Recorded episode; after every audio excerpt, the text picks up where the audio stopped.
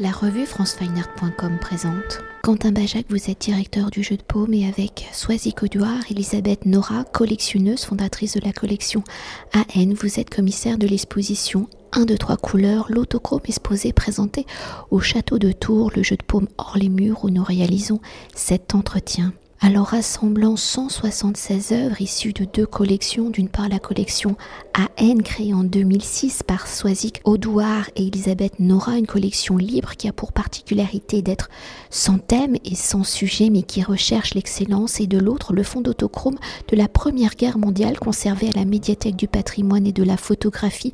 L'exposition 1 de 3 couleurs, l'autochrome exposé est un panorama sur ce premier procédé couleur commercialisé à partir de 1907 et inventé par la Société Lumière qui pendant deux décennies, jusqu'au début des années 1930, sera le seul procédé photographique à retranscrire le monde en couleur, une couleur recherchée dès l'invention de la photographie en 1839. Celle-ci, je le rappelle, était en noir et blanc dans une gamme monochrome. Alors pour faire un petit pan historique, né au début du XXe siècle ou depuis sa création la photographie dans une évolution technologique permanente, une invention qui a été un élément permettant à la peinture de rentrer dans la modernité par sa technique basée sur une matrice de grains de fécule de pommes de terre teintées rouge, orange, bleu, violet et vert et par sa particularité d'être un objet unique non reproductible et devant se voir par l'intermédiaire d'une projection, l'autochrome peut se rattacher au mouvement pictural, le pointillisme ou Alfred Stieglitz, photographe pictorialiste qui inscrit la photographie comme un art ou dans ce rajout de la couleur, celle-ci oblige le photographe à se redéfinir et Siglis dit de l'autochrome, bientôt le monde entier sera fou de la couleur et Lumière en sera responsable. Alors pour évoquer l'origine de l'autochrome, si les inventeurs de la photographie ont toujours cherché à retranscrire le monde, capturé dans sa réalité la plus proche, dans un monde en couleur, à l'invention de l'autochrome, comment le procédé va-t-il redéfinir la photographie qui jusqu'ici était en noir et blanc. Et sur les plus de 20 années d'exploitation commerciale et par cette dimension de la restitution des couleurs, les opérateurs vont-ils réadapter les sujets photographiés? Comment ce changement va-t-il s'opérer entre une photographie en origine en noir et blanc et une pensée de la couleur venue des écritures picturales? Comment se place et se définit l'autochrome? L'autochrome, c'est euh, d'abord finalement la, réalisation d'un long rêve de la photographie, euh, qui était euh, de réaliser une photographie du monde en couleur, qu'on avait réalisé par des moyens manuels, en colorisant des images. Il y a donc toute une tradition finalement de la photographie en couleur avant l'invention du procédé couleur. mais c'est vrai que, que, 1907 marque, marque une sorte de, réinvention de la photographie. Je pense que c'est aussi euh, une des magies de la photographie euh, ou de l'idée de photographie d'arriver à se réinventer euh, à chaque grande nouvelle technique. Et on a, à mon avis, le sentiment dans l'exposition d'une vision qui se réinvente, un peu comme au début de la photographie. elle se réinvente parce que il faut, avec la couleur, penser différemment. Euh, et si vous pouvez faire cet exercice, sortez dans la rue et essayez de penser en couleur ou essayez de faire des photographies en pensant avant tout à la couleur. Et les photographies que vous obtiendrez ou les sujets qui attireront votre attention seront différents de ceux pour lesquels vous penseriez en, volume ou en ligne. Euh, donc à partir de ce moment-là, les sujets évoluent, la perception évolue et aussi notre notre rapport à, la couleur et à la définition de la couleur. On s'aperçoit euh, que la neige n'est pas blanche, euh, mais qu'elle est bleutée ou rosée en fonction de la lumière. Euh, on s'aperçoit que le ciel est finalement lui aussi beaucoup plus contrasté qu'on a l'habitude de le dire, la mer également.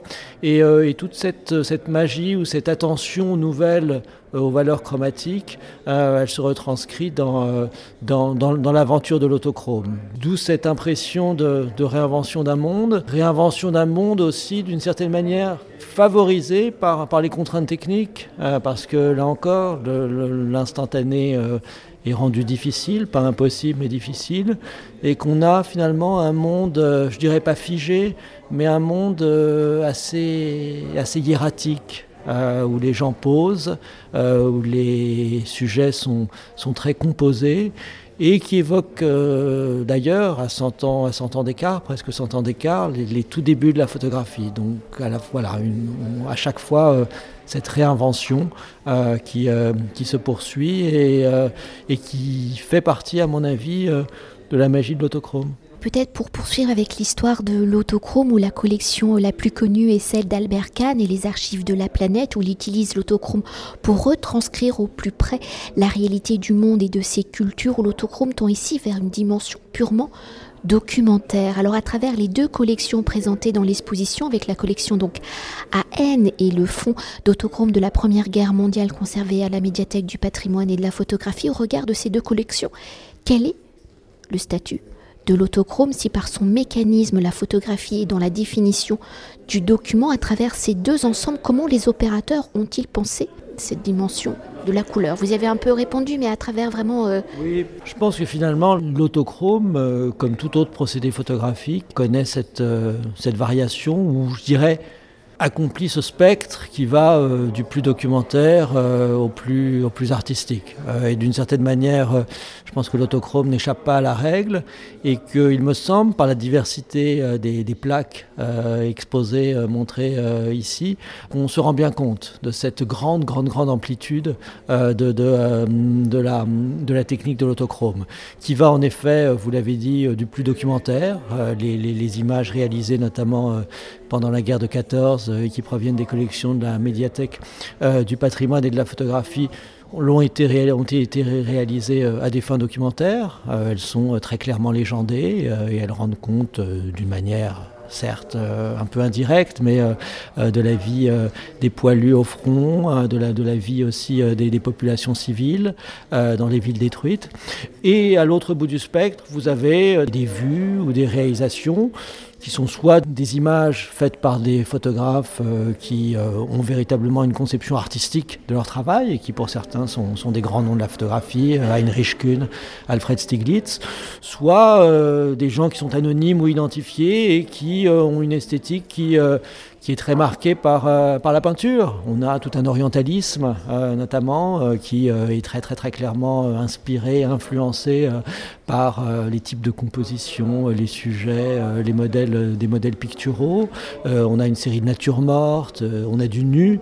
Donc on a en effet une volonté de transposition dans la photographie de, de genres picturaux.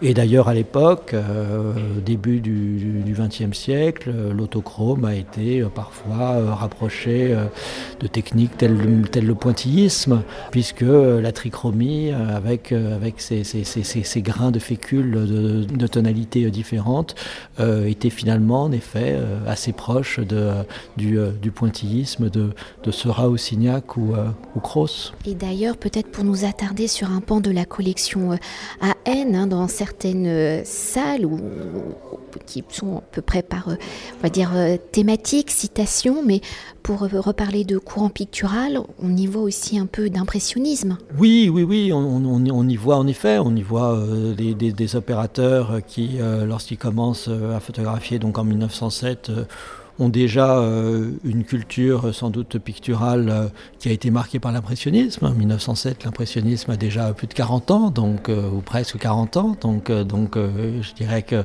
c'est un mouvement déjà, déjà historique.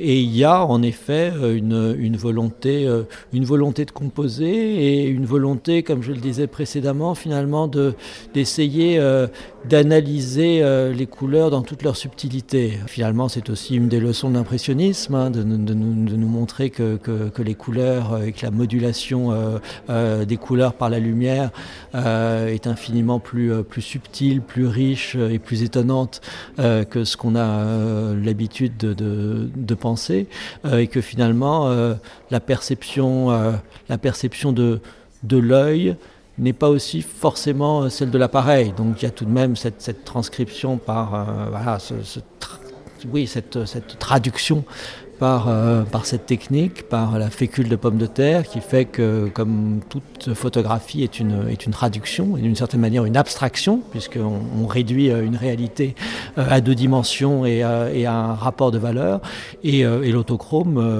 malgré, malgré la diversité des couleurs, n'échappe pas à cette réduction. Et si de nombreux autochromes de l'exposition sont anonymes, hein, pour d'autres les auteurs sont bien identifiés, vous avez déjà cité quelques noms, mais pour en citer, ou les reciter ou en citer d'autres, et au regard de l'ensemble de leur œuvre à travers l'autochrome, comment ont-ils pensé la photographie et leur œuvre autochrome est-elle différente? Elle est différente euh, et en même temps elle peut tout à fait être rattachée à, leur production. Euh, je prends deux exemples euh, qui sont Alfred Stieglitz et Heinrich Kuhn, donc un Américain et un Autrichien que j'ai que j'ai déjà mentionné.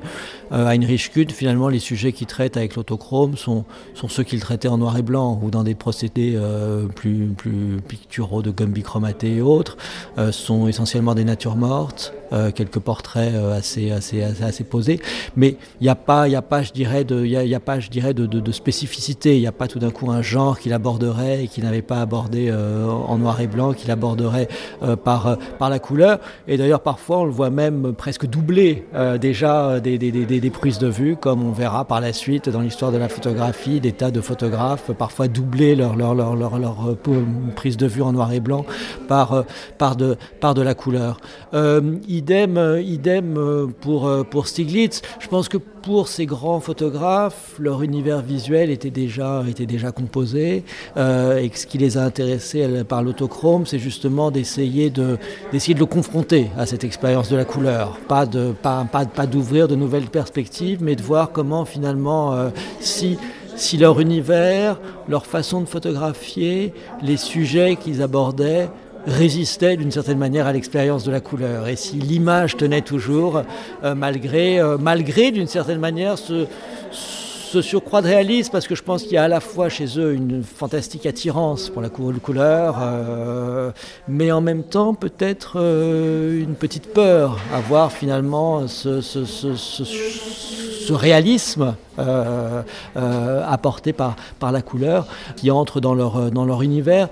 Donc il y a parfois, je pense, des, des, sentiments peut-être un, peu, euh, un peu ambivalents. Euh, ce qu'on voit aussi pour beaucoup, c'est que ça a finalement été un engouement euh, passager. Enfin, beaucoup se sont mis à la couleur, ont pratiqué très assidûment la couleur quelques années, et puis après sont retournés, retournés, retournés au noir et blanc. Voilà, alors que, que, alors que la technique continuait à, continuait à exister. Donc voilà, il y a ce il y a ce moment de, fascination, euh, de magie, et puis il y a parfois aussi, après, euh, une forme de désenchantement pour la couleur qui, qui, s'exprime. Et peut-être quand même s'attarder sur un... parce qu'il est présent dans la collection AN, c'est Léon Guimpel. Il défie totalement la photographie, surtout que l'autochrome, euh, on connaît ça contre... Enfin, c'est un procédé très lent.